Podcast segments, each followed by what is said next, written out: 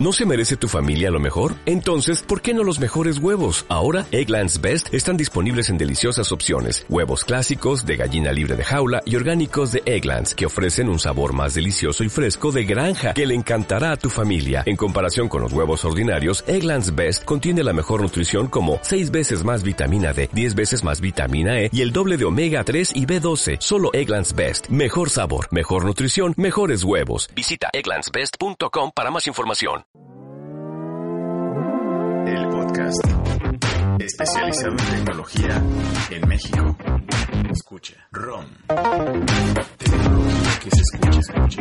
Este es un podcast de Shataka, México. Escucha. R-O-M. ROM. Tecnología que se escucha. Chataqueros, ¿cómo están? Bienvenidos a un nuevo episodio de ROM, nuevo jueves, nuevo ROM. Yo soy Steve Arroba, no sé de nudos. Gracias por escuchar. ¿Cómo estás, um, de Team Marín de Doping, güey? Rodrigo. Bien, qué bueno que ahora me tocó la, presenta la primera presentación a mí. Bien, eh, contento de estar una vez más eh, con todos ustedes. Eh, saludos a, a, todos los que, los que nos escuchan y pues gracias, gracias por estar una vez con, una vez más con, con nosotros en un nuevo episodio. Martín, ¿cómo estás?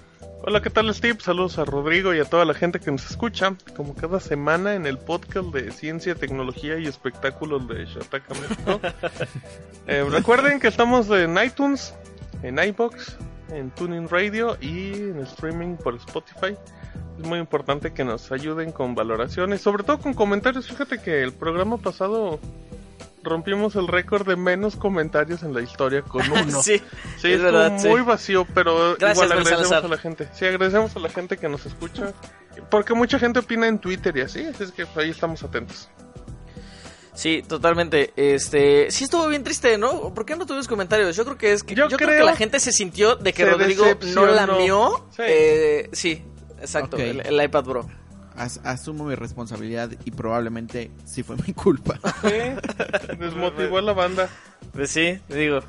Eh, a ver, a- hay un par de anuncios este esta semana. ¿Cómo les fue en, en el, en el Buen Fin? Eh, ¿Gastaron un montón? ¿Cómo les fue a ustedes, chataqueros? Yo- A, a mí a mí sí se me fue el dinero en el Buen Fin.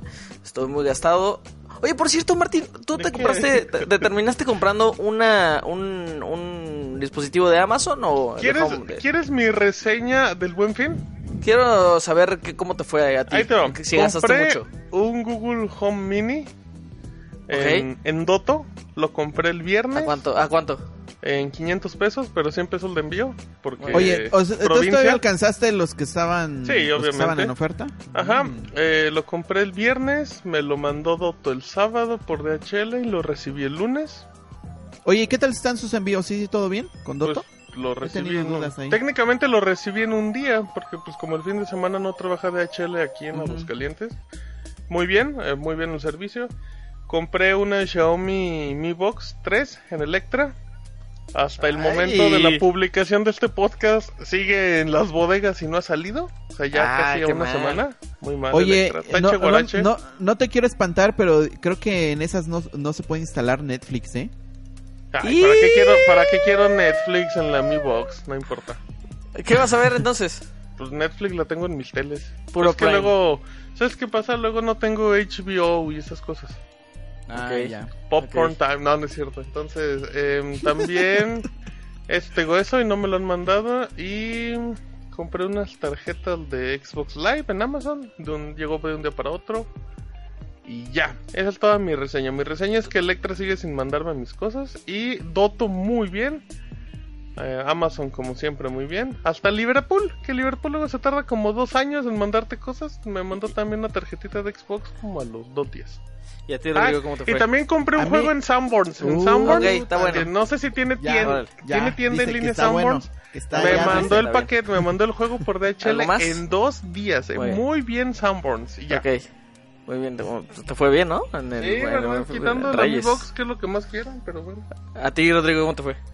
A mí mal, yo la verdad no compré nada. Andaba cazando un... Entonces, por eso un- te va mal. Pues sí, bueno, Te ahorraste me, dinero. me va mal. ¿Está Bueno, bien? eso sí. No, andaba yo cazando un monitor eh, 4K, pero no.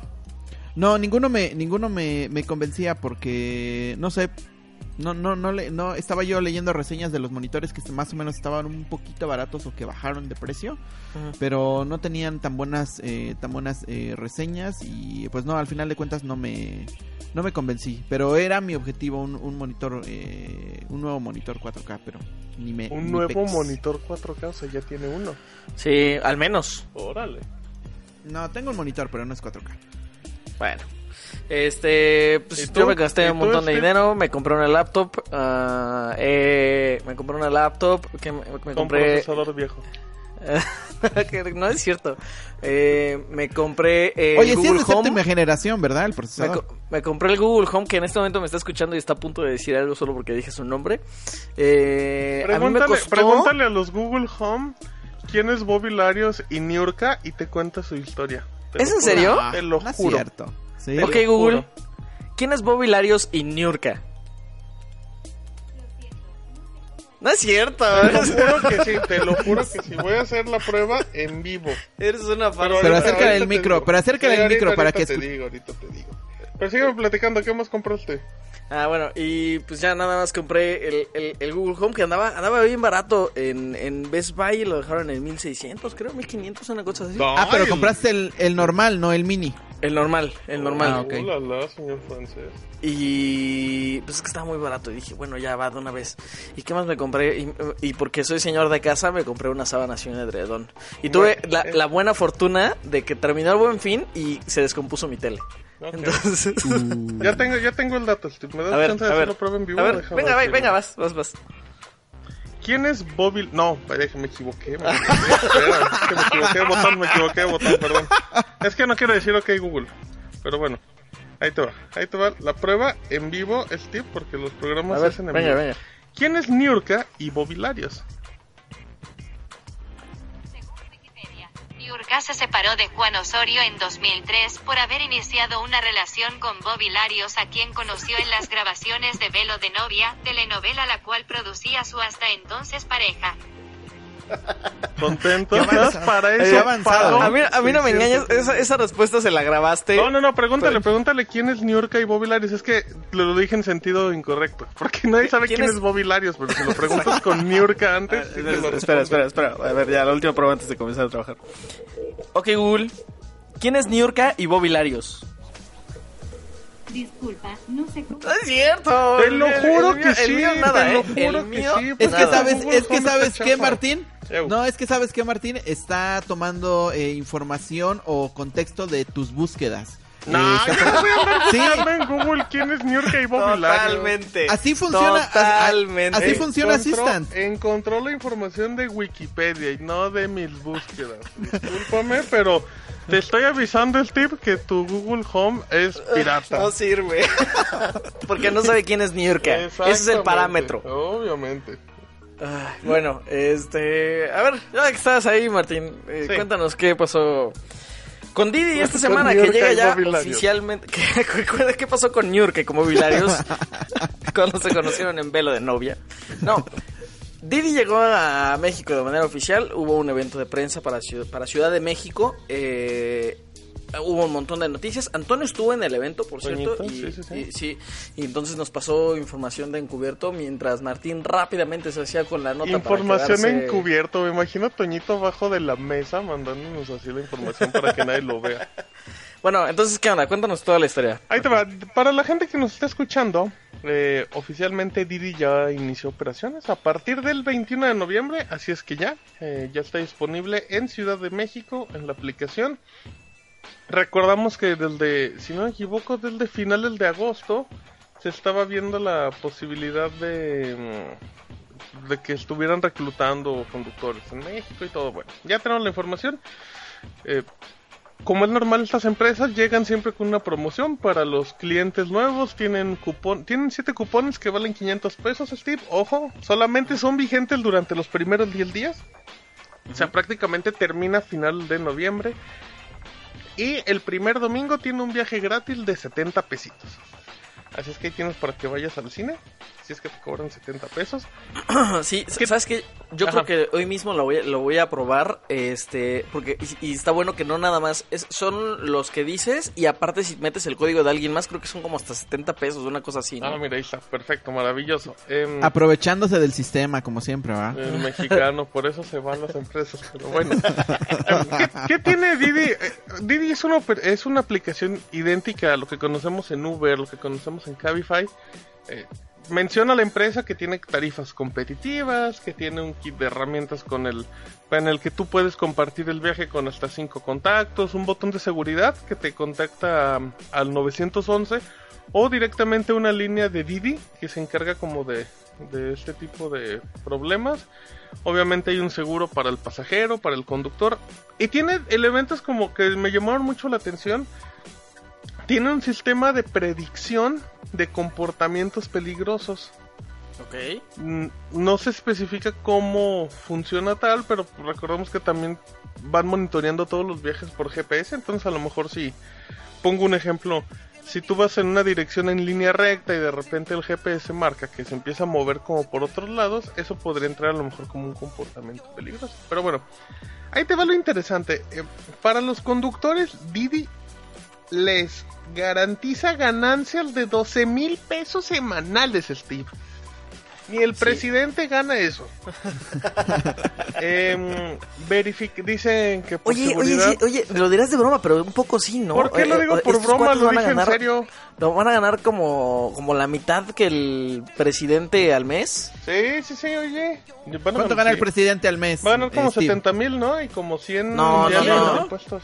En, en total son como 110, ¿no? Una cosa así, 120. Ah, son como 100 mil, ¿no? Yo tenía entendido. ajá. 110, 120, sí. O sea, pues sí, van a ganar la mitad, ¿no? O sea, Nada mal. nada mal. Bueno, eso Bueno, según la empresa. Ajá, bueno, según la empresa, exactamente. Pero pues así ya está, Steve ya anda renunciando. Em, cuentan que por seguridad para los conductores que se verifican las cuentas de los pasajeros, que tienen un sistema, tiene una opción que es un sistema de exploración de riesgos, donde hay mecanismos de protección donde los conductores dicen, ¿sabes qué? Estas zonas son muy peligrosas, estas zonas no me gustan.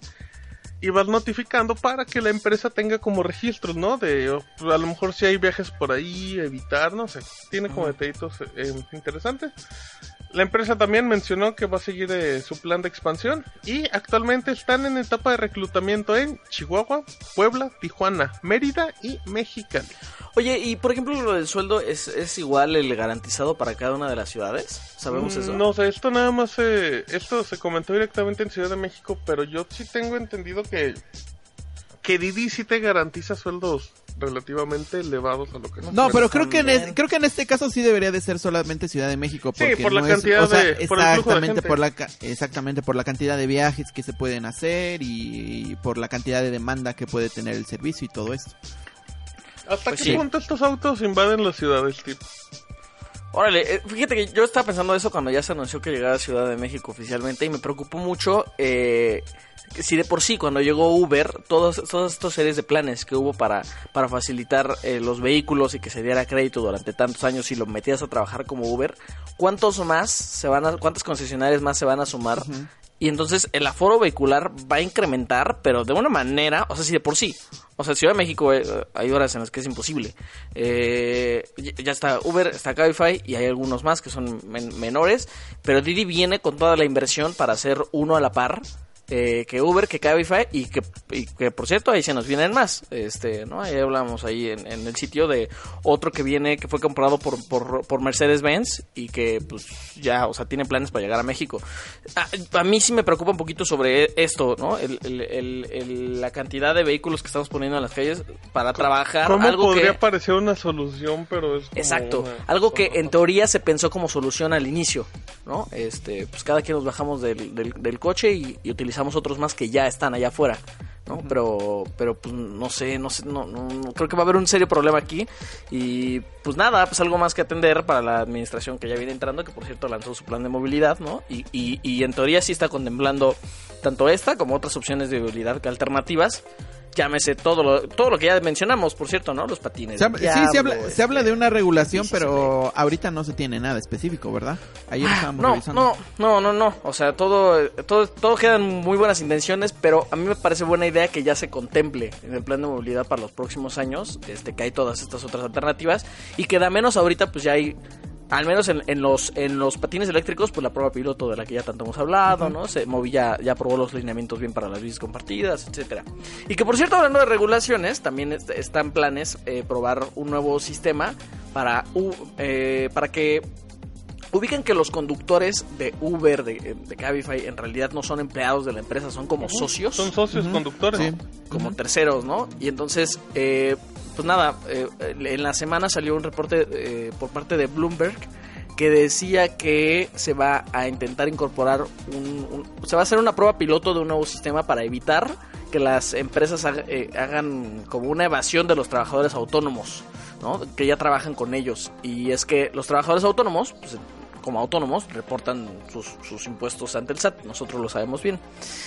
Y pues nada, ahora con, el- con con la prueba piloto que se va a hacer, eh, las empresas tendrían que apartar el impuesto que los trabajadores autónomos, en teoría autónomos, deberían de pagar al SAT y la empresa se hace responsable por pagar el impuesto, ¿no? Algo así como normalmente ocurre en un trabajo convencional. Como Ahora, si su- estuvieran empleados. Exacto. Y ahí, ahí es donde pues ya entra como el... oh, órale, entonces van a seguir como autónomos o van a seguir como empleados o van a ser autónomos en práctica pero empleados ante el SAT, ¿no? O sea, eh, el, el- el modelo que pues, igual, ¿no? Llega como para solucionar un problema, no sabemos hasta ahora cuáles van a ser los alcances, ¿no? Porque gran parte de todo el, de, de todo el atractivo que tiene Uber y plataformas digitales similares, pues es que esta gente se conserve como autónoma. ¿no? Exactamente, Entonces- trabajas a la hora que trabajas a la hora que quieras, eh, trabajas los días que tú quieras. Exacto, y sí. creo que ese es el, el gran atractivo. A mí me sigue sorprendiendo cómo estos eh, todos los servicios digitales que están que ya, aunque ya ten- ya tengan tiempo en, en el país eh, siguen siguen moviendo eh, cuestiones eh, eh, gubernamentales o, o en este caso por ejemplo de hacienda de, cre- de, de- de impuestos y todo esto se tienen que se- seguir adaptando o el gobierno tiene que seguir adaptando sus eh, sus leyes y Sí. todo lo que todo lo que tenga a estos nuevos a estas nuevas formas de, de funcionamiento porque también se habla de que Airbnb también va eh, va a entrar esta a esta a esta prueba no porque Claro.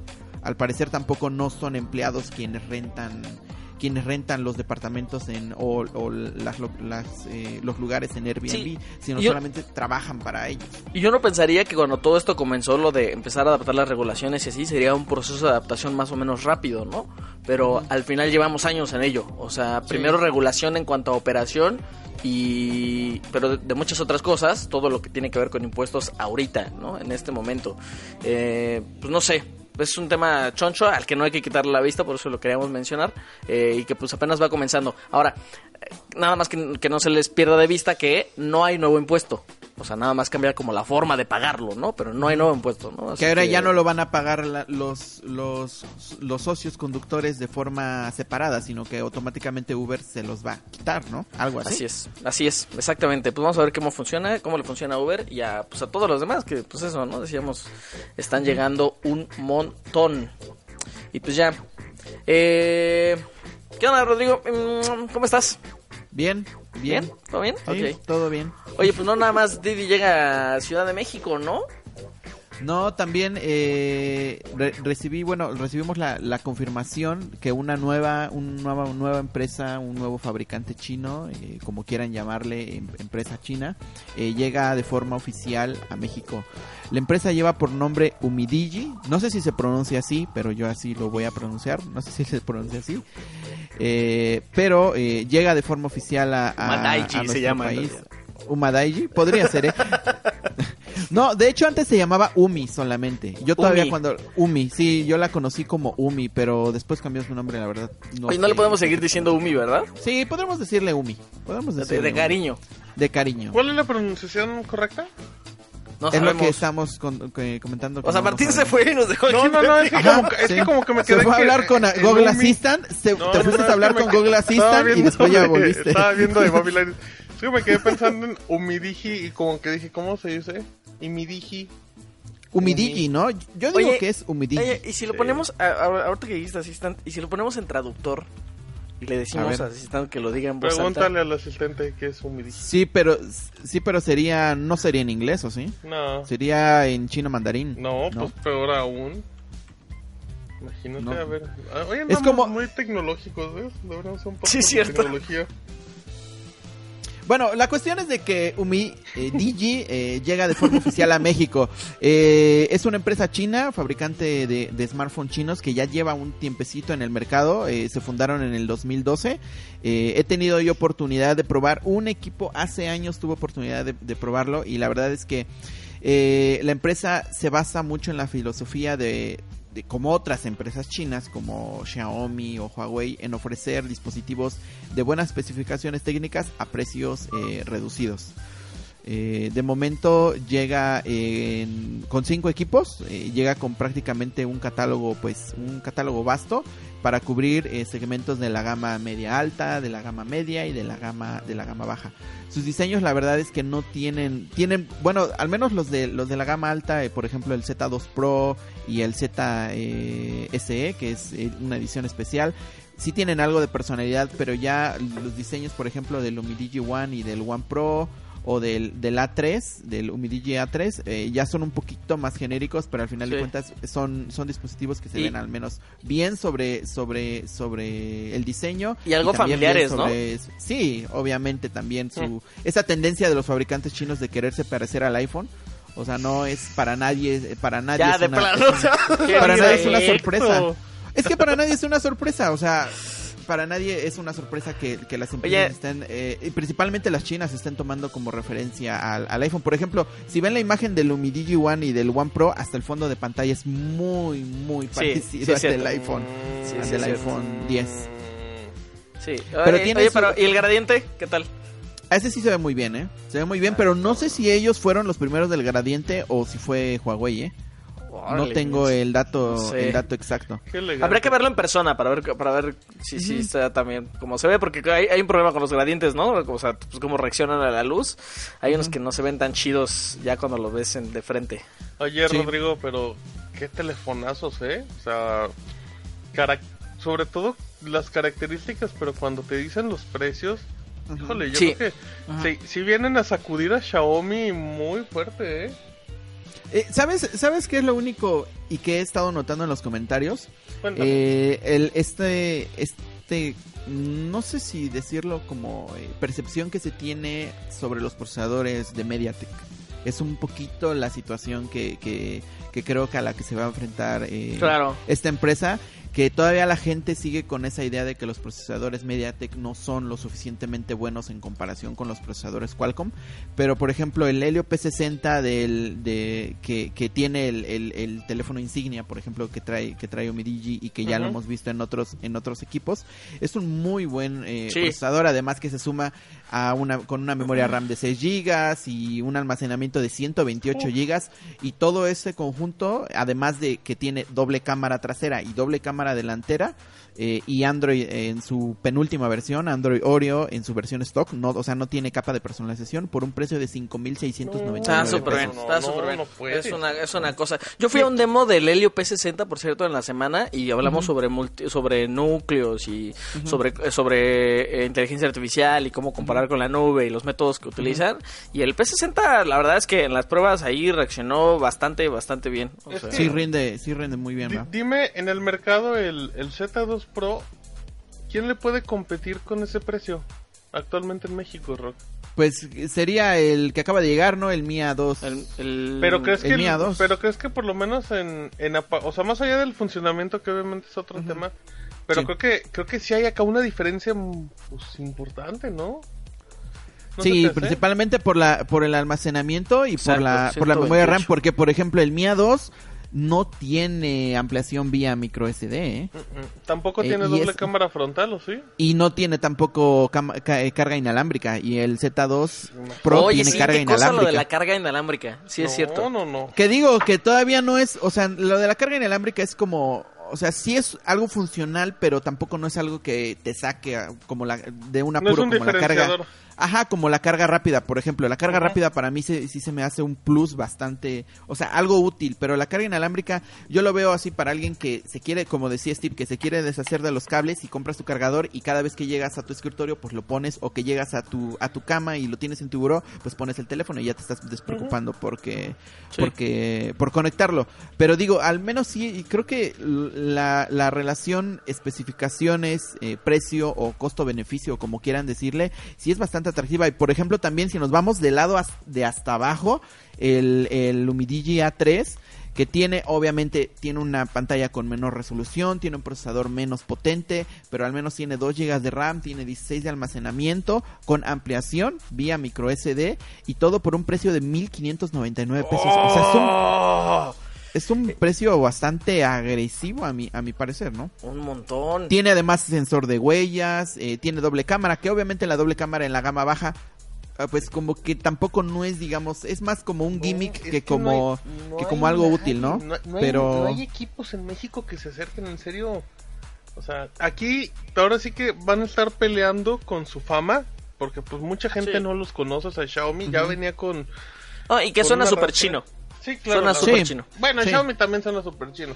Ah, Pero, pero sí, el A3 es el regalo de Navidad para los que no quieran gastar en teléfonos. Perdón, pero es que tiene un- es impresionante. Sí. Sí.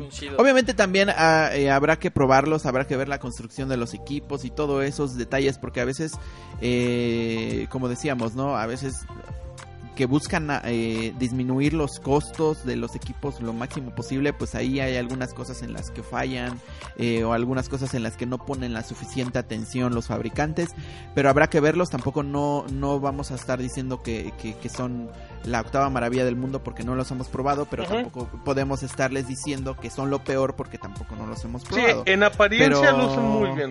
Ajá, pero al menos en la hoja técnica, en la apariencia, viendo los precios, creo que son, son un muy buen equipo. Y ojo, todos son compatibles también con eh, las bandas 4G LTE. Es muy importante eso, ¿eh? Incluyendo la banda B2, la banda B4 y la banda B5 que ya se está utilizando. Y ojo con la banda B12 porque muchos equipos de Xiaomi son compatibles con la banda B4, pero no son compatibles con la banda B2 de que la banda B2 es la que ocupa Movistar. Movistar Sí. en, en México y la que ocupan también algunos operadores móviles virtuales para ofrecer su conectividad 4G.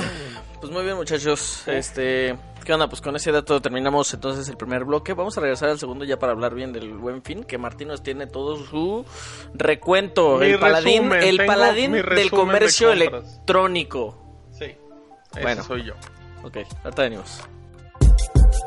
Tecnología que se escucha. ROM.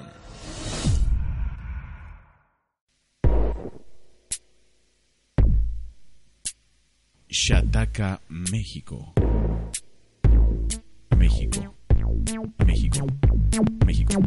Shataka, México. México. En Facebook, México. México. Twitter, México. México. Flipboard, México. México. Y YouTube. YouTube. También en Instagram. Como Shataka Mex. Shataka. También en Instagram. En Facebook, México. Twitter, México. Flipboard, México. Twitter y Shataka.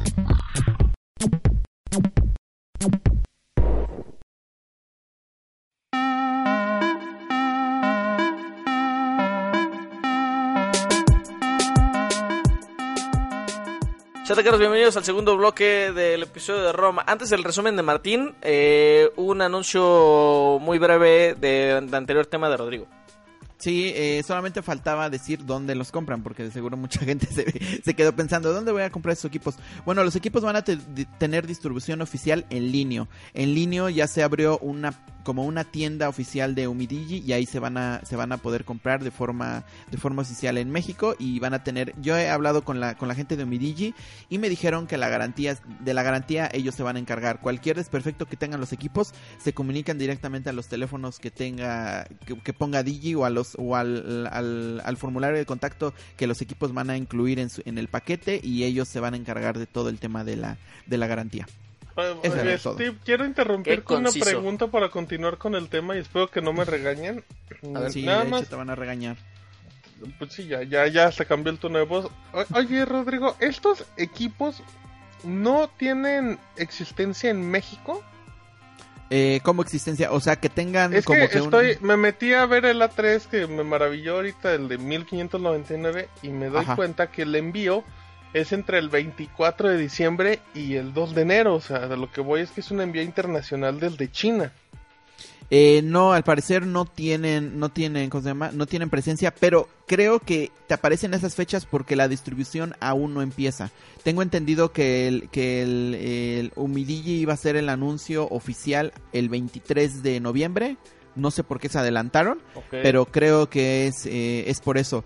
Eh, ahora, tengo entendido que Linio tiene un centro de distribución, porque ellos también distribuyen algunos, eh, algunos dispositivos en, en México. Tienen un centro de distribución aquí en, aquí en México. No Sí. sé dónde, ni no sé qué tan grande es. Pero eh, podría ser que si Umidigi eh, manda los equipos, pues ellos los almacenen. O si no, pues envían directamente Entonces, desde, eh, eh, desde China, pero... eh, los dime, equipos dime. No, no son, o sea, son nacionales, los equipos van a van a tener existencia o no se detalló ese elemento. No, no se detalló. No, no se Eventualmente, ¿no? Seguramente. Pues quién sabe, quién ah, sabe. Bueno, al, al menos Umidigi, lo que sí es oficial es que Umidigi no tiene oficinas aquí como tal. Ajá. Pero eh, los equipos ya están pensados para el mercado eh, mexicano porque son compatibles con las bandas, porque van a ofrecer la garantía y porque Linio se va a encargar de toda su distribución. O sea, ellos son los que se van a encargar de venderlos y pues supongo que también de enviarlos y de todo. Que los envíen desde China o que los envíen desde otro lugar, pues eso sí no, no, ¿cómo se llama? No sé, no, no me lo comentó la gente de Umidigi.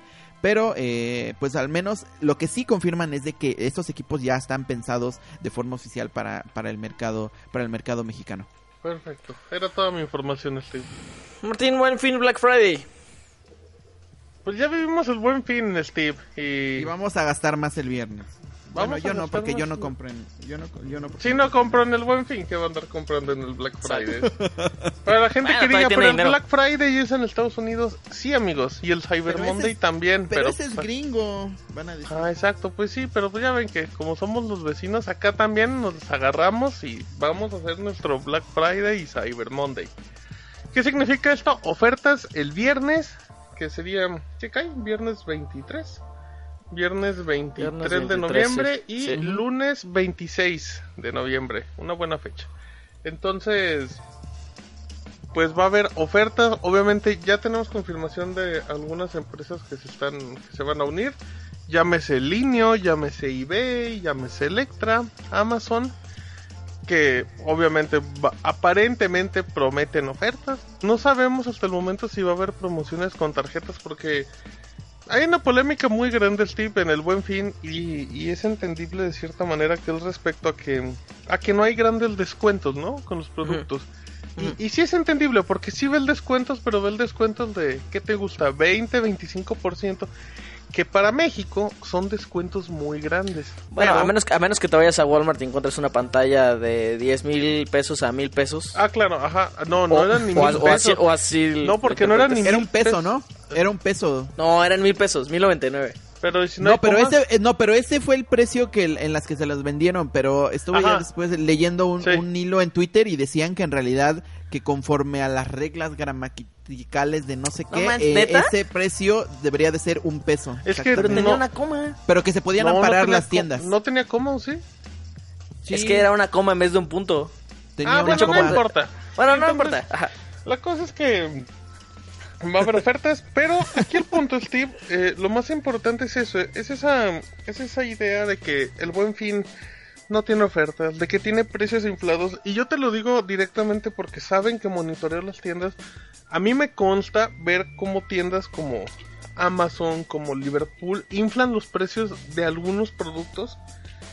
O sea, lo Em, estás tú lo confirmas así Sí, claro, yo lo he visto, o sea, yo lo he visto porque... Sin, dolor a equivocarte. No, no, equivocarte. estoy seguro porque la gente puede hacer la prueba. Hay una herramienta en para diferentes navegadores que se llama Kepa, con K y con doble E, que monitorea los precios. Entonces a mí me tocó monitorear los precios como aproximadamente 3, 4, 5 semanas.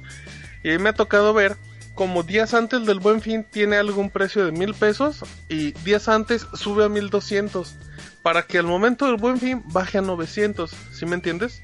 Ajá. Que te diga, Sí, sí, ah, sí. pues que valía 1200 ayer, entonces ya bajó 300 pesos. Pero bueno, el punto no es denunciar eso, que existe, es una práctica.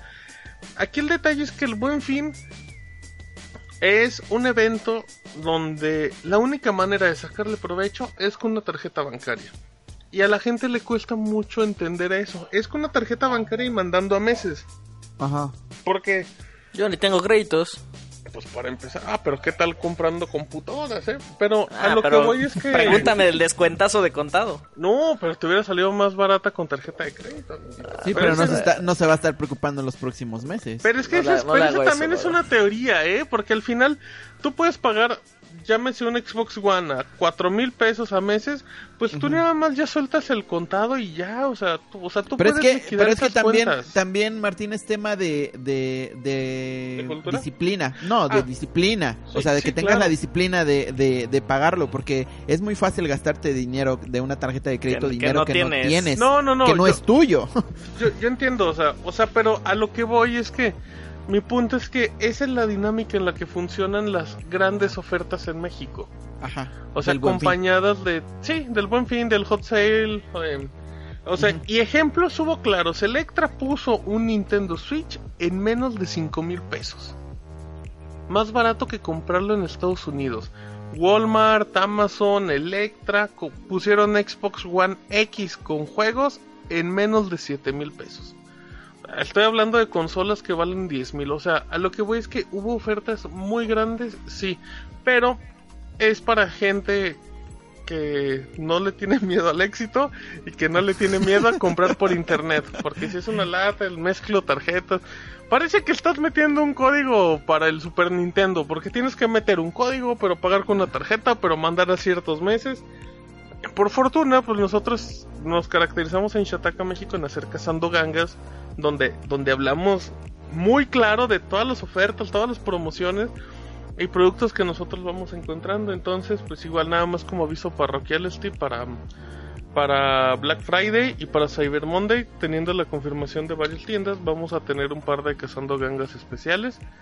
Y pues bueno, esperemos que, que las ofertas estén bien. Pero yo sí te puedo decir que eh, el buen fin sí son buenas ofertas. Obviamente no son de contado ni son directas como aparentemente son en Estados Unidos. Pero pues hay que entender que, que así funciona la dinámica en nuestro país, ¿no? Y, y, y a ti te consta, Rodrigo, a todos los que estamos aquí, pues que hemos aprovechado productos en precios muy bajos. Sí. Sí. Pero es que sí también, o sea, sí hay ofertas de contado, pero son contadas con los dedos. O sea, Literal, son contadas. es un contadas con los 10% de descuento que recibes. No, eh, por ejemplo, la, la oferta del Moto X4 que, eh, que estaba en Electra de Electra, 4 sí. mil pesos o, o menos, si no me equivoco, ya, o sea, de- era un descuento directo de cuatro, de, por ejemplo, no sé, anda como en 6 mil, 7 mil pesos y era un descuento como directo como de 3 mil pesos. Era muy bueno, una Sí, muy buena oferta para un equipo Totalmente. que todavía tiene un, un, un buen eh, tiempo de tiempo de vida, aunque sea del año pasado. Sí, pero es eso, o sea, sí se requiere paciencia, pero es una realidad que se necesita una tarjeta. Y, y aparte no se necesita cualquier tarjeta. O sea, el buen fin está caracterizado porque la gente que tiene Banamex le saca el mayor provecho. En realidad el buen fin y el hot sale, o sea... Es, es lo que es lo que yo te iba a preguntar, o sea, así tú a, a como tú sigues el, el tema del comercio electrónico y de estos de estos eventos, si si yo te diría, ok, voy a sacar una tarjeta de crédito para aprovecharlos, de, de qué de qué banca me me, Banamex. me, me dirías, Banamex. Sí, Ban- Banamex es que es y ojo, eh, que no es no es comercial, eh, nada más les aviso No, a no, todos no, los que nos hecho- están de escuchando hecho- que no es comercial, eh. Pa- pa- para no ser comercial, Banamex, eh, yo te digo porque yo tengo una tarjeta de Banamex. Banamex no tiene tarjetas que te que no te cobren anualidad. O sea, la más barata te cobra como 700 pesos. Y hay muchísimos bancos, llámese... La mayoría de los bancos tienen tarjetas que no te cobran comisión si haces una compra al mes. O sea, lo que voy es que tampoco es como, o sea, tampoco es como, es la mejor opción, pero para comprar en línea y aprovechar descuentos muy grandes, sí, Banamex. Y además, Sí, sea, sí, y al final estás amortizando un poco con, con, con- por, por eso pueden hacerlo, ¿no? Porque entre Claro. otras cosas as- eh, les estás pagando No, ¿no? varias y- comisiones y igual. entre ellas anualidad. sin hacer comercial, Banamex tiene un sistema de puntos que es por compras. Entonces te van dando puntos cada ciertas compras y al final te dicen, oye, te voy a cobrar la anualidad, pues resulta que tienes mil puntos. Entonces esos mil puntos, es un ejemplo, equivalen al 50% de tu anualidad, ¿sí me entiendes? O sea, al final todo sigue siendo Ah, ok. de, mientras tú compres mucho y yo te esté dando puntos, la anualidad te va a salir medio gratis, pero tienes que comprar mucho. O sea, es a, a lo que voy. Y ojo que también Citibanamex eh, está mucho con, con el tema de Ticketmaster y Sí, la preventa es, la única que te ofrece eso, ¿eh? tres meses sin Ajá. intereses. Sí, sí, sí. Pero sí, obviamente no es un comercial, pero es la opción A la mayoría de las veces para sacar precios más baratos. Oye, este, ¿terminamos, Martín? Sí, ya terminamos. Ya ok, no quiero eh, ya, ya nada más, este, eh, aprovechando lo del buen fin, y en esos días un montón de cosas pasaron, entre otras que empezaron a, empezamos a tener noticias de más dispositivos Xiaomi en México, ¿no, no Rodrigo? Sí, de ¿Te iba a forma decir, no, Martín? Sí, pues sí, de- también, de- pero... Sí, de forma sorpresiva. Es que lo, lo hemos, lo seguimos desde, desde, desde el buen fin y, y de forma sorpresiva eh, Xiaomi se puso ahí a anunciar cosas bastante, bastante raras eh, que ya va a empezar a vender sus dispositivos de forma oficial en Amazon. Eh, que va a abrir una tienda, bueno, abrió más bien una tienda oficial en Mercado Libre donde no solamente va a vender teléfonos, sino va a vender otros dispositivos de su, de su ecosistema, cepillos de dientes, de au- dientes. cepillos de dientes, eh, audífonos y, y, pues otros otros di- dispositivos y eh, de forma oficial también, o sea, eh, de la mano de todos estos anuncios están llegando tres nuevos o cuatro nuevos te- nuevos teléfonos a México de Xiaomi. Uno es el Redmi 6 que este llega de forma oficial eh, con Telcel a un precio de 3.699 pesos. Es el uno de los primeros, eh, eh, o por decirlo así, el primer teléfono de Xiaomi con procesador MediaTek que llega a México. Tiene un P22, 3 GB de RAM, 32 de almacenamiento, pantalla de 5.4 pulgadas con resolución HD. Es un dispositivo que compite más o menos en la gama media-baja, quizá lo podremos ir. Pero más interesante también eh, que anunció la llegada por fin del Pocophone F1. Ya teníamos confirmación de que este equipo iba a llegar a México de, de manera oficial. Eh, equipo que obviamente ha levantado mucha... eh, o sea, ha llamado mucho la atención por tener una, un- una muy buena relación costo-beneficio. Por traer una pantalla Full HD de 6 pulgadas, un procesador eh, Snapdragon 845, 6 GB de RAM, 128 de almacenamiento, eh, una doble cámara de 12 más 5 megapíxeles y una enorme batería de 4000 mAh. Su precio oficial en México es, bueno, según a como lo habían puesto primero, era de 10.499, pero por oferta del Buen Fin se bajó a los 6.000, a los 9.000, perdón, 699 pesos. No sabemos qué precio es el que se vaya a mantener, si es el de 10.000 o el de 9.000, pero pues más o menos es el rango de precios en el que se va a vender el equipo de forma oficial y se va a comercializar a través de Amazon. De momento no hay confirmación que eh, se venda en otros canales. También se va, se empezó a vender de forma oficial el Xiaomi Mi A2 que ya habíamos comentado. Este se, se está empezando a vender eh, por Mercado Libre, la nueva tienda que, que abrió que abrió eh, Xiaomi en, en, México.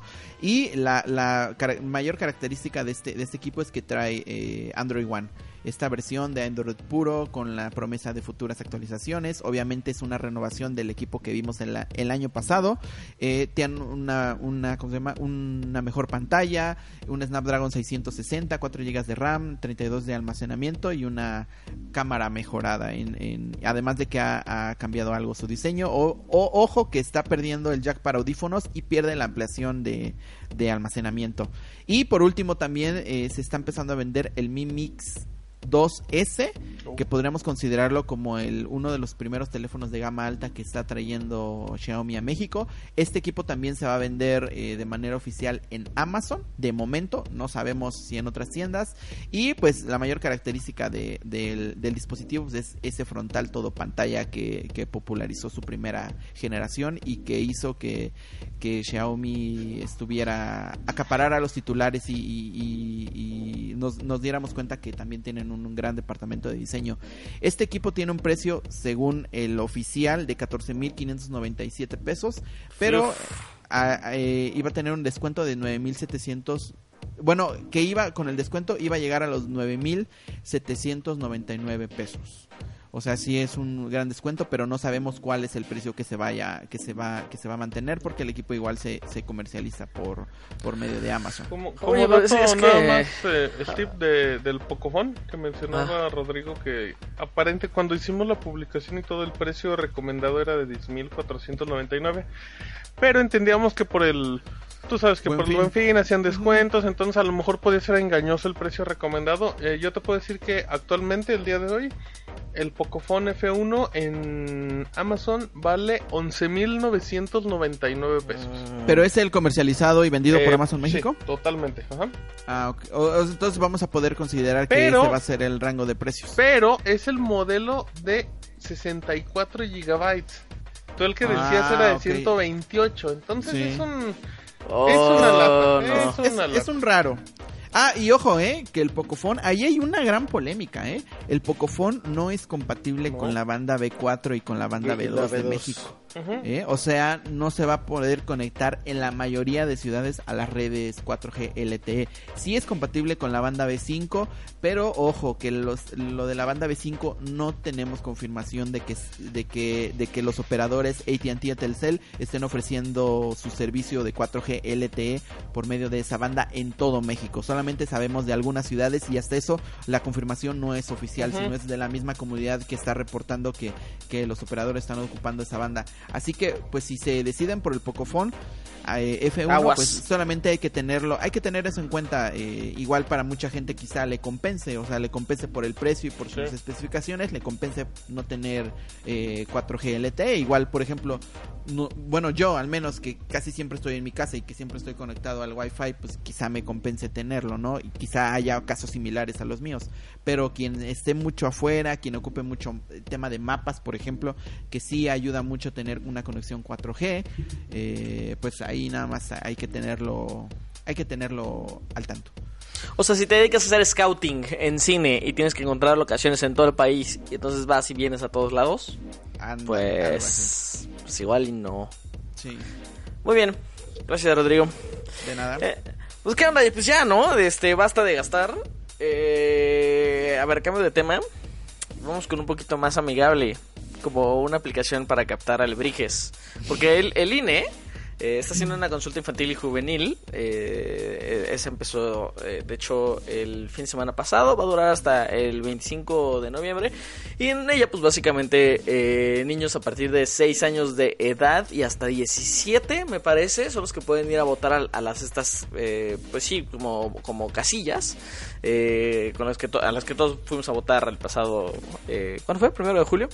Y pues lo interesante es que el INE ha acondicionado una aplicación al más puro estilo Pokémon Go para que tú vayas a cazar tus alebrijes, solo que para cazar los alebrijes necesitas unas piedras y las piedras están en las casillas. Entonces hay que ir a las casillas para poder seguir jugando. Y pues nada, o sea, parece que la idea era. Es, es millonaria para el INE. Quién sabe a quién se le ocurrió. A mí me parece una buena idea, a pesar de que he visto un montón de comentario negativo. Ajá. No sé cómo lo vean. Pues es que el comentario negativo es. Ese porque- parece un montón. Y porque llegas muy tarde, ¿no? También, o sea, no, es, ese es como de, estás imitando Pokémon y llegas dos años muy tarde, es como de, todo lo hiciste Ah, no, como pero, lento. ay, pero ¿a poco lo vamos a de- decir lo mismo de cuando salga la de Ghostbusters y, cuando, y, y la- y de Harry Potter? Y Pues sí, de- un poco, ¿no? la- También. La de dinosaurios de Obvio, Jurassic obvio, World, creo. Es que al final, Sí. al final es, es la base en la que todos van a empezar a, a justificar sus quejas o lo que quieras. Pero, em, pero el punto es que son buenas ideas, buenas ideas. Lo, lo único, aquí mi duda, Steve, Oscar, Steve, es, ¿tú crees que a un niño le interesa usar esa aplicación? No. Creo que no. Órale, yo creo que a uno que otro. Ah, si tú fueras que otro a ti sí te interesaría porque eres un niño muy especial. que no juegas Pokémon y esas cosas. Igual sí te llamaría la atención, ¿verdad? Yo, yo creo que un poquillo, sí, sí, sí pensaría en descargarla. O sea, no es, o, o- o sea, incluso por la misma jugabilidad no es una aplicación para que estés ahí dos semanas. Este, o sea, el juego no da para ello. Hay cuatro tipos de alebrijes que se, que se pueden capturar. O sea, no sirve para eso. Eh, pero, o, sea, un par de días sí la andaría trayendo, ¿eh? Para ver qué pasa. O sea, ayer antier que la descargué, pues ahí me tienes yendo a los lugares, un poco porque tenía que hacer la nota, pero un poco porque estaba, también me, sí me dio curiosidad. Pero nada más por curiosidad sería, ¿no? Ajá, sí, nada más para ver cómo funciona. Igual, la, la idea y las intenciones son muy buenas. Pero pues hasta ahí, ¿no? Oye, y, y en tema de, de, de derechos de autor, ¿a poco Sí. no podrían estarse metiendo Sí, en algún eh, problema? eh, eh, eh, yo creo que ese es el tema real, de fondo. Eh, yo contacté al INE. Ándale, ya te hablo. ¿Qué dijo? ¿Qué me, dijo? habló, me habló Siri, no sé por qué. Me dijo, ¿Quieres saber sobre de la vida de New York? y Yo sí sé de Bobilarios. Yo sí sé de Bobilarios. Este, qué raro estuvo eso. No, yo creo que ese es el tema de fondo real. Este, yo contacté al INE eh, un poco con el miedo de que no me contestaran rápidamente porque, híjole, lo voy a decir, porque entidad pública. Eh, y- pero, pero pues nada, mi miedo es real, no me han contestado. Este, pero bueno, el punto es que sí, sí mandé una solicitud, sí me contestaron, me dijeron, ah, mira, vamos a ver qué, qué, qué podemos hacer. Este, pues al día de hoy no hemos recibido, este, no hemos recibido Respuesta. ningún comentario. Ojalá y lo, y ojalá, ojalá y sí lo recibamos, porque también, porque entidad pública, pues ya medio lo dudo, ¿no? Eh, pero sí, hay un montón también de comentarios de esos, ¿no? Como de, oye Nintendo, ¿qué onda aquí? No Bueno, sé, ahí no que, que sería- como, no que sería, como de dato, hecho- Pokémon Go 1 es de Nintendo, ¿eh? Ajá, el de, de. Pokémon Company y de mm, Niantic. Niantic. Ellos son Niantic, los que, sí. ajá, Sí, son los que la desarrollan. Sí. Pues sí, ¿cómo ven? ¿Creen que si hay, hay materia para, ¿Quién para sabe? que algo Se- pase? Pues se podría, se podrían, podría ser, ¿eh? Pero quién sabe. De hecho, creo que ya está un juego de... Nah, es que como tú mismo lo dices, Steve. Ya hay muchísimas aplicaciones que usan este Ujú. tipo de servicio, entonces yo creo que ya... Ya no, ya pero es que la idea, pero es que la idea es muy, pa- o sea, es, es idéntica. Yo Pero, igual pero la lo- mayoría lo de los juegos tienen la misma idea, o sea, son idénticos también. A lo que voy, sí. o sea- Sí, se pueden defender de por ese Lo lado, que sí ¿no? podrían hacer sería bajarlos todos. Pero yo creo que hasta ahí. Bueno, pero pues es que también, o sea, por ejemplo, en Google Play, ¿cuántas copias de cuántos juegos populares hay? Por ejemplo, ¿cuántas copias puedes encontrar de Fortnite? ¿Cuántas copias puedes encontrar de PUBG? Ahí está el Y Free así- Fire, que es como el PUBG. bueno Ándale, de los oye, móviles. y el, y el Free Fire eh, tiene una, una base de usuarios Un bastante grande. ¿eh? Es, es el Sí. Battle Royale de móviles. O sea, no hay otro. Exactamente. Creo Sí, es lo que... De hecho, yo no, yo no, yo no sabía y, y el otro día eh, pensaba yo que mi hija estaba jugando Fortnite y después me dijo, no, es que no estoy jugando, porque estaba jugando con sus primos, sus primos viven en Ciudad de México. Y le digo, ¿estás jugando Fortnite con ellos? Dice, no, estamos jugando Free Fire. Y le digo, ah, le digo, yo, o sea, yo había escuchado de, de ese juego. Y le digo, ¿y a poco sí hay gente que se meta a jugar? Y me dijo, sí, es que sí había gente que se meta a jugar. Después lo descargué y estuve yo jugando unas partidas y sí, o sea, siempre hay gente que está jugando. Corre en cualquier dispositivo, incluso en teléfonos de gama media baja. Sí, claro, eh, por eso corre es- bien. eh, está disponible para iOS, está disponible para Android, tiene chat de voz. Hasta de eh, jalar en los Windows Phone. No es cierto, pero estaría padre. Pero sí, bueno, al, al- el punto es de que hay muchas copias en, en las tiendas de aplicaciones de otros juegos y pues esta podría considerarse al final de cuentas una más y al parecer pues podría ya no hacer eh, nada eh, de Pokémon Company y Niantic, podrían pasar de largo. Bueno, pues vamos a ver qué, qué termina de ocurrir ahí. Mientras, si la quieren descargar, está como Inemaps, así se llama. Inemaps. El nombre sí no me gusta nada, pero, pero bueno. Pero todo lo demás te encanta. Inemaps. Inemaps. Muy bien, este. Martín, ¿nos cuentas qué onda con PlayStation en Sí, la E3? voy a darle prisa. La, la gente que no sepa qué es el E3 es el Electronic Entertainment Expo. Es el evento de videojuegos más grande del planeta, donde todas las empresas, eh, donde vimos el Nintendo 64, donde vemos demos de juegos que nunca salen y todos se impresionan. Donde vimos el demo de, ¿Recuerdas de el The demo de? Mario 128 o algo así? No, ¿te acuerdas del demo del, del, de The Last of Us? Del, del primer demo de que mostraban Sí. gameplay en E3. E- Esa creo que fue el, la presentación que, que más me marcó del, del E3. La- ¿eh? la, eh, los de The Last Guardian, ¿te acuerdas también? Ándale, o sea, cómo sí, maravilló y cómo hizo que gente se compró un Play 3 para que nunca saliera el juego. Pero la cosa es que el Entertainment, la L3 es el evento, junio, Los Ángeles, es es el lugar donde tú veías a Microsoft peleándose contra Nintendo y contra Sony por ver quién es la mejor empresa y todo. Pues PlayStation dijo que ya no va. Así, dijo, nosotros ya no vamos a E3, pero, pero ya no vamos ni a Los Ángeles porque, por ejemplo, Electronic Arts hizo lo mismo. Pero dijeron, nosotros hacemos nuestro E3 en donde mismos, en Los Ángeles, solo rentamos otro lugar y ya. O sea, era De hecho, es como- al ladito, ¿no? Ajá, es al ladito sí. o enfrente. Igual o algo así. Microsoft hizo eso, dijo nuestra conferencia se va a hacer en otro lado, pero todo sigue dentro de Los Ángeles. O sea, es como disfrazar el E3.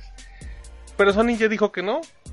Eh, Sony canceló. Recordamos cuando hablábamos del X018 que no iba a haber PlayStation Experience. Porque Sony fue brutalmente honesto y dijeron, pues no tenemos nada que anunciar. O sea, no va a haber como novedades, sería como muy poquito. Ya la confirmación es esa. eh, no, no, no van a presentar en E3. La empresa dice que están buscando maneras de presentar sus juegos sus fanáticos de una, con experiencias diferentes. Entonces no saben ni qué. Em, Nintendo y Microsoft, bueno, Xbox directamente, van a seguir en el evento en junio, pero es un golpe muy fuerte. Es un golpe muy fuerte porque pues ya se va Sony. Em, Nintendo no hace conferencias, solo su- suben su Nintendo. em, no se llaman Direct, ¿cómo se llaman, Direct. Rodrigo? ¿Te acuerdas? Eh, Treehouse, ¿no? Ah. Algo así. No, bueno, el Treehouse es el después donde presentan los demos. Pero Sí, tiene, es- tiene es- un, no, es es un un direct, Nintendo ¿no? Direct del E3. Ajá, Em, sí. Entonces, pues este es un golpe muy fuerte para el E3. Ya se había comentado desde hace mucho que ya iban a cambiar de sede de Los Ángeles. Pero mencionan lo mismo, o sea que no, que no tienen como mucho contenido para, para preparar algo, algo. Recordemos que juegos confirmados de Last of Us 2, Ghost of Tsushima, que es este juego de mm, ¿cómo se llama? Los ¿no? que hicieron Infamous, Eh, Sucker Punch. Sucker Punch. Ajá. Sucker Punch. Sí, sí el de ellos o me estoy confundiendo. No, sí es de ellos, sí es de ellos. sí de eh, ellos. Death Stranding, que es el juego de Kojima. Que nunca son, va a salir. son tres grandes juegos, pero el problema, Steve, es que no tienen fecha de lanzamiento.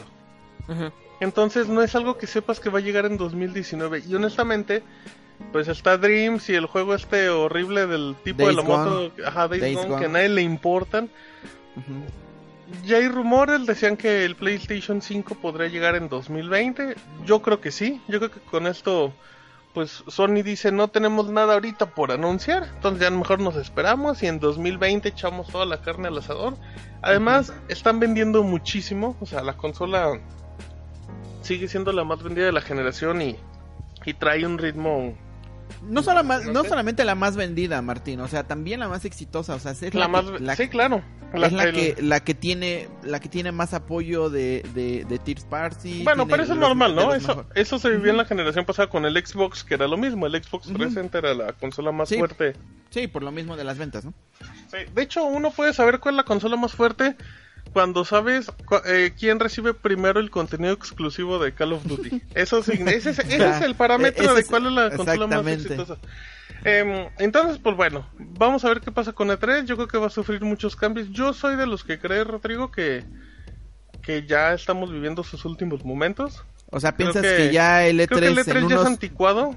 Ok. Eh, siento que cosas como el Nintendo Direct, eh, de cierta manera como Xbox con sus Inside Xbox, como lo que vivimos en diciembre, en diciembre hace unas semanas en Ciudad de México, creo que esa es la tendencia, o sea, O sea, tú piensas que ese es el futuro en el que van a comunicar las empresas su es lanzamiento. que yo, yo también ya no le veo necesidad de andar compitiendo, ¿sabes?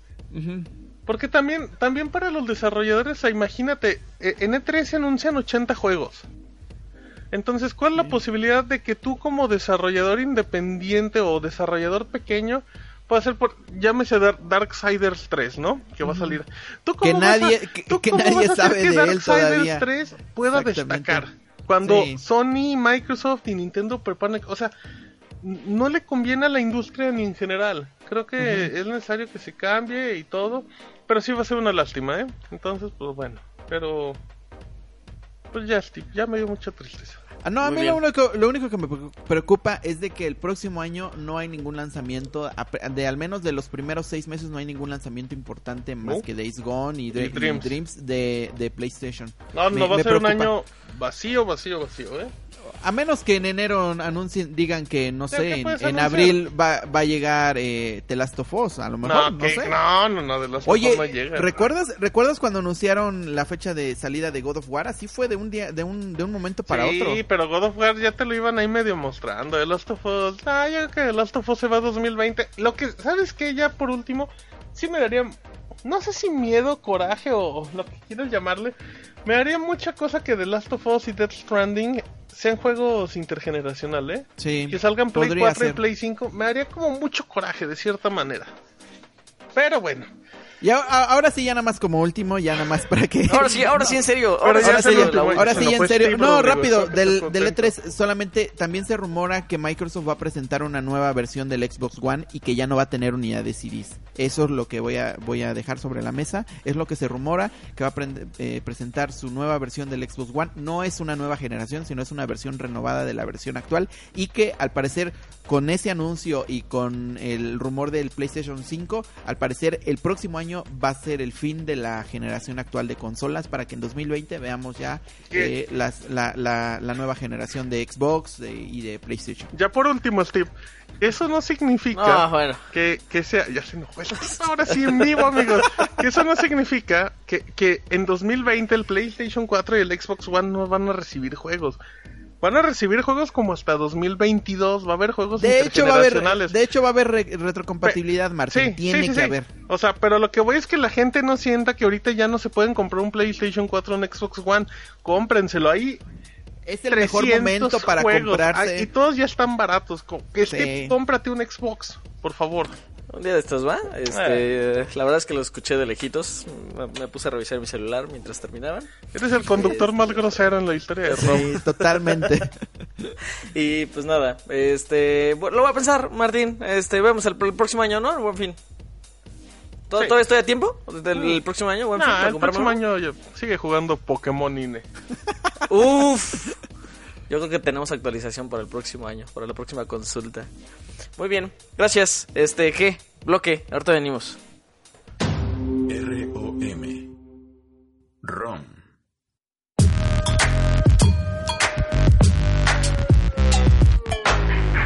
ROM. Tecnología en México.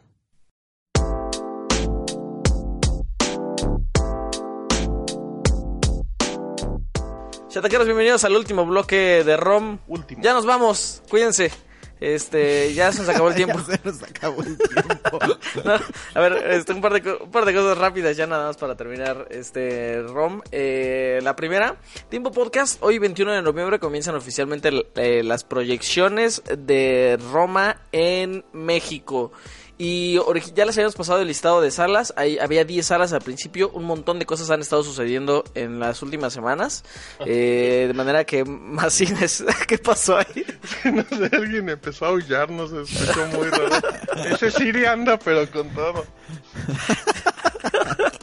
Este, entonces había 10 salas, pero ya se están agregando más porque porque pues demanda, pero la mayoría pues de circuitos o universitarios o, más como underground, como como cine indie y pues nada, pues Cinemex y Cinépolis pues todavía nada.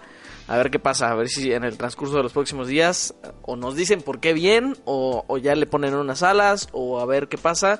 De cualquier manera, pues más o menos explicando qué está pasando ahí. Eh, se los pusimos en un texto que ya está en el sitio. Y pues mientras, hoy es el estreno y nos invitaron a la alfombra roja, así que ahí les contaremos qué tal. ¿A Muy quién vas a entrevistar el tipo? Este, no lo sé todavía. Eh, la verdad es que estoy muy nervioso por, por si sí me ponen a entrevistar a Cuarón. Si ves a Cuarón, dile o- que o diga sea, una gordita o sea- migajonadita. O, o sea, si, si me dicen, a ver, hazle dos preguntas. Esa, que sea Oye, una. pero sí, está, sí de verdad estás nervioso o nada más estás inventando eso. No, sí está, no, ¿Por qué no va a estar nervioso? Pues va a No ver al nervioso. ganador del Oscar, Alfonso Cuarón. ¿A poco sí estás nervioso por conocer a Cuarón? Si nada, va a No, no parado digo, ahí.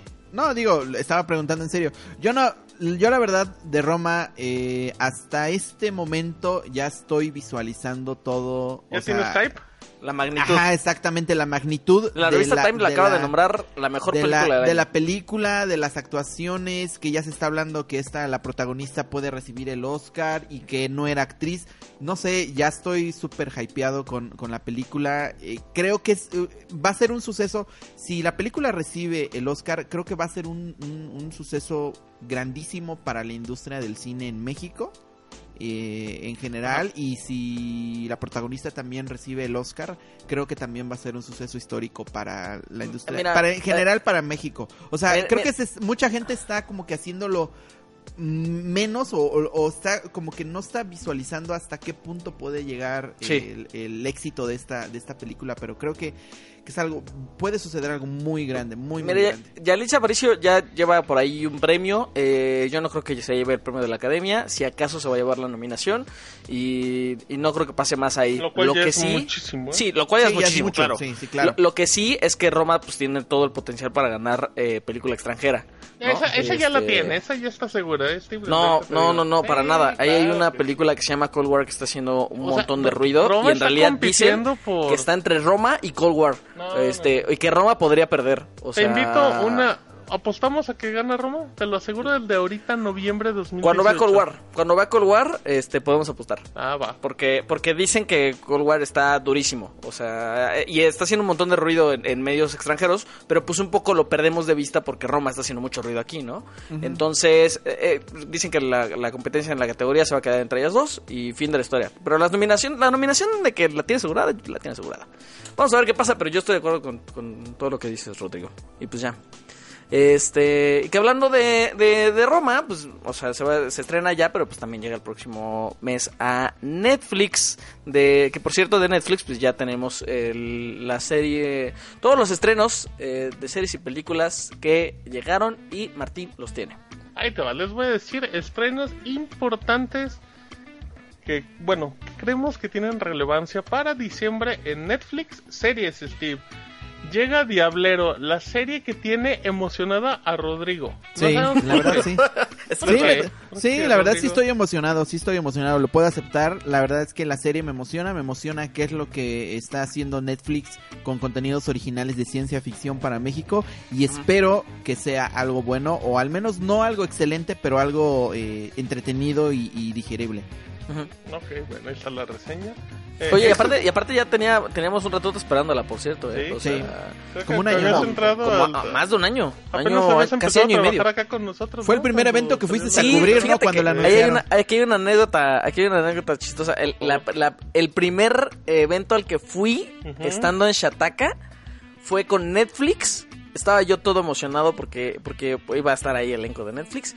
Pero la nota en realidad se la llevó que anunciaron como la primera producción de ciencia ficción en un momento en el que, por cierto, pues sí había producciones nacionales, pero no eran todas estas producciones nacionales que están habiendo en este momento. Se ¿no? Que ya, limitaban o sea, a Club de Cuervos. Exactamente, Ajá, era Club de Club Cuervos de para Netflix y ya, ¿no? En ese momento se anunció esto. Y ahí andaba Manolo Caro hablando también de la Casa de las Flores. O sea, imagínate, es- pasó año, eh, pasó año y, y- y poquito, año, año casi medio, Sí. y un montón de cosas han cambiado desde entonces. Pero bueno, ya. Bueno, eh, eso es de series. Obviamente hay muchísimas series que llegan y todo, pero creemos que pueden visitar eh, Shataka México y, y ver directamente la lista completa. Estrenos de películas, dos, obviamente. Roma, 14 de diciembre, estreno exclusivo y mundial por Netflix, la película de Alfonso Cuarón. ¿La vas a ver, Martín? Sí, ¿En es que aquí se me complica un poquito eh, en Aguascalientes. Voy a, voy a hacer la lucha para ver si puedo conseguir boletos para ir al cine y grabar. Y al final, y al final eso de que se estrene en Netflix, yo vuelvo al, al- al a la misma historia de que no se está, o sea, también, imagínense, es una, una película basada en México, con un director mexicano, y que va a ser la primera quizá de Netflix nominada en los Oscars. O sea, también eso es un, eso creo que es un suceso importante claro. que, Yo- yo- que a yo veces que creo- la gente no... No, tiene, pero no, no no tiene por ahí otra nominación, No, Rodrigo. yo que sepa no. ¿Netflix? Yo que me acuerde no. Mm, no, no, estoy seguro. momento que- no. Creo que hay algo por ahí. A ver, a ver, a ver, voy a para, para el Oscar. Sí, Estoy o sea. que no. O yo sea, ha tenido no, para ¿eh? Globos de Oro y otras cosas, pero creo que no es la. La cosa es que yo creo, Steve, que Roma es el contenido original más importante en toda la historia de Netflix, ¿eh? Sí, totalmente. Sí, eh, eh, Yo estoy de que- acuerdo, sí, sí. totalmente. Sí. Mira que hoy andamos muy bonitos. Em, la cosa es que va, va a esta película, ya dijimos, 14 de eh, diciembre, pero hay otra sí, que también hay que echarle un ojo que es Mowgli, Relatos del Libro de la Selva. Esta película basada en los libros de la selva que muchos conocemos por las películas de Disney, resulta que esta historia ya tiene como 100 años y ya es de dominio público, la agarró Warner para hacer una película. Se iba a estrenar en, si no me equivoco, en octubre en Ciudad de México en los cines. Y Netflix dijo, ¿cuánto? ¿Cuánto bailas? Y la compró. Entonces es estreno mundial por Netflix. ¿Se esperaba en 2019? No, la adelantó. A partir del 7 de diciembre. mm, hay que echarle un ojo porque es una versión como... Como obscura, ¿no? Ajá, ya es que todo Como darks, por- como no, darks. Pero sí, es una versión muy oscura a lo que se conoce de... A lo que conocemos de Disney. Pero sí tiene, sí tiene muy buenos actores, ¿eh? O sea, tiene Christian Bale, a Kate Blanchett, a... No, no, no, una, ya más dije dos porque fueron los únicos que reconocí. Muy buena. Ah, tiene a mi, tiene a mi, a mi Doctor Strange. No, no, no, una cosa. A mi Cumberbatch. Sí, pero, pero espectacular, ¿eh? eh esas son películas que yo destaco. Documentales, Steve. Échenle un ojo. 31 de diciembre llega Mexicanos de Bronce. Es un documental en México. Adiós. Es un documental en México que tiene. Pasó a, salu- pasó a saludarme mi tío y me, y me pitó el- me pitó Esa, esas hacen ventana. sonidos bien reales. Mexicanos de Bronce es un documental que vale muchísimo la pena, ¿eh?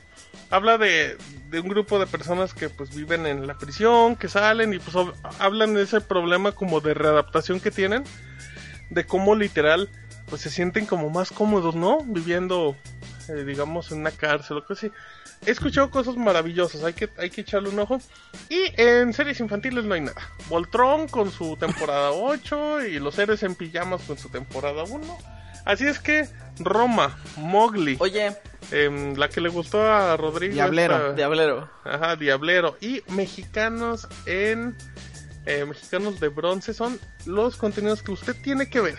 Ya. Oye, oye, oye, Rodrigo, a ver si la ves y luego nos dices qué tal, ¿no? Ahí en... Ya conocer, conocer el ROM de Navidad. Ajá. Nos cuentas, nos cuentas ya bien qué te pareció. Y Martín, oye, el- eh, eh, también causó un montón de ruido el este capítulo de edición especial de Sabrina que van a hacer para Navidad, ¿no? El Ah, de- claro, es el... Déjate digo cómo se llama... Eso, Eh, eso no lo entendí, o sea, es como un capítulo adicional Sabrina, a la serie que ya se estrenó. Sí, sí, Rodrigo. Ah, ok. Es la parte 1, que es el capítulo 11. Sabrina ha gustado mucho, pero también muchos se quejan que la serie se cae como a la mitad. Yo Sí, no la he Sabrina he aprendido, yo tampoco lo he visto. visto. Espero pronto verla. Por cierto, hay que ver Narcos México, dicen que está Sí, muy buena. Yo no la he Narcos visto, México, ¿eh? hablan maravillas. Narcos México es una joya, yo voy a la mitad, es una joya. Ahí Ok, está, mira. entonces la tengo Joya. que ver ya hoy en la noche. ¿Sí me la recomiendas? Sí, tú sí, dices, totalmente. Un No, y- extraño y el primer enemigo capítulo Narcos atrapa, ¿eh? México, Steve. Dime. ¿Un Nada extraño enemigo o Narcos México? Sí. Tengo nada más esas dos. Las quiero ver en la noche. ¿Qué veo, Steve? Es que son producciones muy No distintas. importa. pero... Es lo que te pregunta la gente. Ajá, Dime sí, exactamente. Ok, va, va, va, ahí va. Este. Híjole, tengo miedo. Creo que por Mexico. su trascendencia, Made in Made in México. México, ¿eh? Porque es México. No es Ajá, No, es no. México, es Mex Yo creo que por México. su trascendencia, un extraño enemigo. Creo que es más un parteaguas de, de, de, de las series en streaming no, en eso México. No es muy seguro, pero bueno. Oh, ching. Entonces, ¿qué querías? Entonces, ve Narcos no, no es- México. no es lo que quería escuchar. Oye, Rodrigo, este, nada más para terminar ya. Eh, ya medio vi y Netflix tiene otro Oscar por un corto documental que distribuyó. No produjo, como en Ah, Roma, que no, no, no produjo, pero eh, pues sí se hizo con los derechos luego luego y se estrenó en Netflix y es el de White Helmets. De hecho, alguna vez para YouTube hicimos una recomendación en, en la sección de Butaca Shataka sobre ese corto documental. Ah. Y pues ya, o sea, eh, de hecho, y ese ganó ese año, no nada más fue nominado, sino que ganó. Ok. Y pues ya, los cascos blancos de Siria, vean, está, está bueno.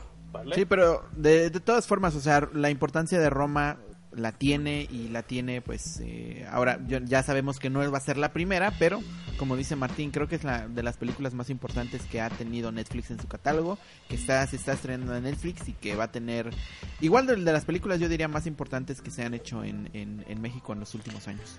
Pues ya había un montón de gente diciendo, no, es la mejor película en la historia del cine mexicano. Pero es- Oye, pero esa película sí cuenta como cine mexicano tal cual. Ah, y justamente eh, yo Híjole. ahorita, ahorita es estaba yo que, teniendo es que esa ese debate es, es muy grande. Pero, por Es ejemplo, muy o sea, obviamente tú ves eh, The Shape of Water, ¿no? De, de Guillermo Ah, del Toro. sí. Tú sabes que esa sí no tiene nada de mexicano. O sea, obviamente Sí. es el director, pero sabes que, Sí, que Fox metió no. dinero internacional, sí. Pero acá en el caso de Roma, ¿hay un punto medio? O sea, ¿e- ¿es una Pues- producción meramente independiente o cómo va? Yo creo que depende de a quién le preguntes. O sea, creo que Te entre mismos especialistas del segmento difieren entre ellos. Yo creo que sí tiene un montón de parte de mexicano. O sea, no nada más porque se filmó aquí, sino porque la historia es mexicana, se ubica en coyunturas mexicanas, es autobiográfica y todo lo que le ocurre a Cuarón le pasó aquí en la colonia Roma. Y, o sea, lo que ocurre en la película es producto de la coyuntura social que se vivía en ese momento. Y pues sí, yo, yo creo que sí, es muy, muy, muy, muy mexicana. Y no nada más por no nada más por Cuarón que es mexicano como ¿no? que, que si fuera así aplicaría para The Shape of Water no por ejemplo. Ajá. no pues no sé. Bueno ya al rato lo vemos. Ahí les Wow. platicamos. Si no conozco a Cuarón me voy a decepcionar muchísimo pero ahí les cuento también. Te tomas una foto y me la mandas por WhatsApp. Pregunta. tomo una selfie con Cuarón. Una así, gordita y me le, le pongo cuernitos. Muy bien gracias por escuchar este un montón de rom esta semana. Martín redes. Arroba Martín Pixel, arroba Shataka México. Y escúchanos iTunes, iBox, TuneIn Radio y Spotify. Rodrigo redes Arroba Rodrigo-525 y por favor, si pueden darnos valoraciones en iTunes, comentarios o valoraciones también en iBox, se los agradeceríamos mucho. Muy bien, pues muy bien. Ya lo dijeron todo, nos escuchamos el próximo jueves en un nuevo episodio de ROM. Yo soy Steve, arroba no sé nudos. Hasta la próxima. Escuchaste el podcast ROM, el podcast especializado en tecnología en México. ROM.